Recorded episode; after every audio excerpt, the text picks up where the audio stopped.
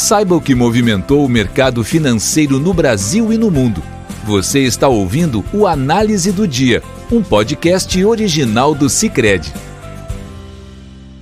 Olá pessoal, muito obrigado por estar nos ouvindo. Aqui quem fala é Pedro Ramos, economista-chefe do Cicred. E hoje, dia 4 de agosto de 2020, nós vamos falar dos principais indicadores econômicos e os movimentos do mercado financeiro nessa terça-feira. Fique com a gente, esse é o Análise do Dia, o podcast do Cicred. O dia de hoje foi marcado por bastante oscilações, né, com os mercados asiáticos e europeus sem uma, uma, uma direção bem definida, mas ao longo do, do dia as condições foram melhorando no, nos mercados, apesar de muita volatilidade. É, com isso, as bolsas europeias fecharam algumas em altas, outras em baixa ainda, né, com Londres fechando com ligeira alta de 0,05, a CAC francesa 0,28. Já o DAX alemão 0,36 negativo. Né? E ao longo do dia, como eu mencionei, as bolsas foram ganhando valores, é, ganhando valor, é, e, e, as altas em, nos Estados Unidos acabaram sendo um pouco mais expressivas, mas ainda pequenas. Né? O Dow Jones fechou em 0,62, o S&P em 0,36 e o Nasdaq em 0,35. Né? E o dia lá fora é, começa, uh, foi aberto né, entre notícias favoráveis, ainda refletindo é, indicadores favoráveis da, de, de, indicadores industriais divulgados nos últimos dias, é, e também a decisão do Banco Central é, australiano, né, que apesar de não ter mudado sua taxa de juros, que já se encontra é, em patamar bastante baixo, sinalizou compra é, de ativos, né, o que acabou também animando os mercados é, ocidentais. Apesar desses é, bons indicadores, é, os mercados ainda operavam com bastante cautela em função ainda do impasse sobre um novo pacote de estímulo no território americano. Né? Lembrando que eles fizeram alguns pacotes de ajuda, né, principalmente transferência para as famílias, e que venceram durante o final de semana. E até agora não houve a renovação desses benefícios, apesar de que a pandemia ainda não está controlada no território americano. Né? É, mas o que acabou dando mais força ao longo do dia no cenário internacional acabou sendo né, a explosão em Beirute, né, onde explodiu uma, um depósito em área portuária e que levou né, a preocupação em relação a, ao fornecimento né, do, de petróleo no mundo e acabou valorizando né, o setor de energia, principalmente nos Estados Unidos. Né? Isso acabou favorecendo o, o desempenho favorável da, das bolsas nos Estados Unidos. Né? Além disso, a gente vai ver que esse cenário de maior cautela em relação aos estímulos fiscais nos Estados Unidos se somou é, ao fato de que os dados de expansão do coronavírus no território americano seguem bastante ruins. Né? E nesse processo nós temos visto nos últimos tempos né, um enfraquecimento do dólar frente a essa dificuldade de apresentar dados econômicos mais é, robustos e isso fez com que principalmente o mercado de moeda, o dólar se, eh, passou a ter queda no dia de hoje. Né? E o real acabou acompanhando essa, essa desvalorização do dólar e acabou se valorizando. Né? A cotação fechou em R$ 5,28, 0,62% abaixo do fechamento de ontem. Né? Além disso, é, houve, apesar desse processo, né, houve uma certa deterioração no CDS brasileiro, que acabou saindo de 216 indo para 221. Esse resultado foi possível graças é, a três matérias né, que foram divulgadas nos jornais hoje.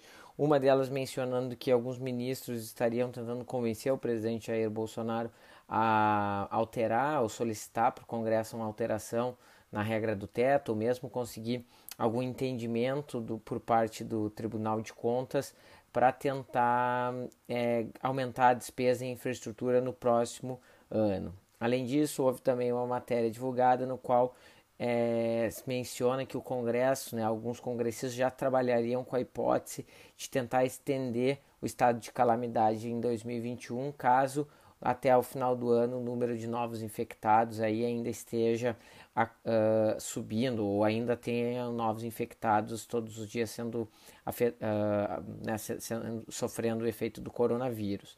É, ainda foi mencionado também nos jornais de que né, o Congresso também trabalha com a hipótese de expandir é, por mais tempo o, o, auxílio emergencial. Isso né, poderia trazer, né, uma vez que ele é bastante caro, custa aproximadamente 50 bilhões de reais por mês, é, ele seria estendido até o final do ano.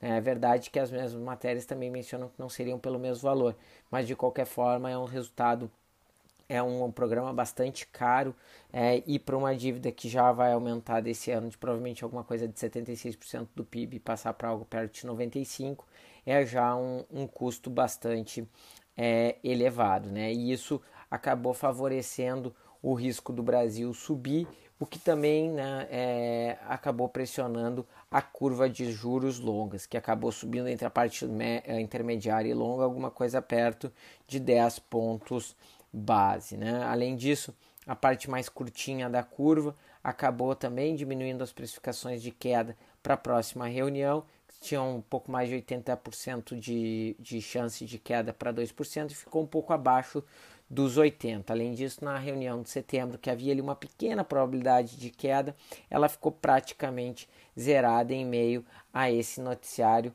né, político um pouco pior. Né? Corroborou também para esse processo na curva curta é a produção industrial, que acabou sendo divulgada também no dia de hoje e levou é, o, e mostrou que o indicador de junho a produção subiu 8,9 em relação ao mês anterior, né, ficando acima das expectativas do mercado de 7,9%. Né? Esse dado, apesar de ter vindo também um pouquinho abaixo do que nós projetávamos, nós tínhamos 9,2% para esse indicador, é, ele veio aproximadamente em linha com o que a gente esperava e aí corroborou com a, com a nossa visão de melhora mais intensa do que nós vínhamos prevendo nos meses anteriores. Isso fez a gente revisar é, o segundo trimestre uma queda de 11% para 9,3%, a queda do PIB brasileiro no segundo trimestre, e passamos a prever então para o ano uma queda um pouco menor. Saímos de 7% de queda e passamos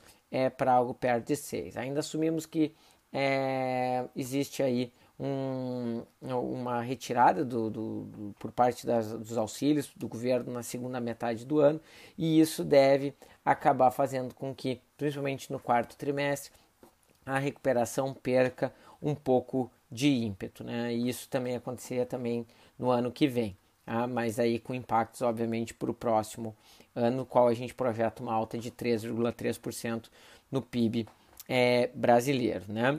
Falando, voltando um pouquinho na produção industrial, apesar né, é, desse, desse resultado, a produção industrial brasileira ainda está bem abaixo do que do mesmo período do ano passado, né? operando ainda é, 9% abaixo do mesmo período do ano é, passado. Né? Além disso, as vendas de veículos, né, pelo indicador da FenaBrave, foi divulgado no dia de hoje e mostrou que o mês de julho seguimos vendo uma recuperação do setor automobilístico. Né? É, subiu 31% a venda de veículos entre junho e julho, saindo de 132 mil unidades para 174 mil. Apesar do resultado bastante robusto, as vendas de veículos ainda estão 28% abaixo do mesmo período do ano anterior. Né? Apesar desse nível ainda baixo, o indicador ele é bastante contundente, provavelmente deve fazer com que as vendas, é, tanto do varejo quanto a produção de veículos, devem ter tido um bom desempenho no mês de julho, né? dados ainda que nós é, não temos. Né? É, por fim, né, a Bolsa Brasileira acabou, é, apesar dos ganhos lá fora e do ambiente mais favorável, acabou perdendo no dia de hoje 1,57% e o resultado teve atrelado a uma série de indicadores que nós mencionamos aqui, né? Os riscos fiscais são um deles e adicionalmente é o risco do Congresso brasileiro, né, o Senado para ser mais preciso, votar uma medida que restringiria as, é, o, a cobrança de cheque especial é, e cartão de crédito né, durante o período de pandemia, de calamidade pública, para ser também mais preciso. E essa medida fez com que os bancos tivessem uma queda expressiva ao longo do dia, puxando também o indicador. Né? No dia de hoje, a bolsa também foi afetada, principalmente no início da manhã, pela, pela perda nos valores da Vale, da vale é, que foram impactados pela venda né, em larga escala de ativos feitos pelo BNDES, que colocou né, 8 bilhões do seu patrimônio em Vale à venda, em leilão, e isso né, empurrou pela manhã os preços da empresa, mas ao longo do dia ela voltou a ganhar, a, a ter alta e acabou não tendo né, tanta, é, não, acabou não contribuindo para essa queda expressiva aí de quase, um, de um pouco mais de 1,5% da Bolsa é, brasileira. Né? Pessoal, esse foi o Análise do Dia, o podcast do Cicred. Espero que tenham aproveitado. Fiquem todos bem e até amanhã. Você ouviu o Análise do Dia, um podcast original do Cicred. Até a próxima!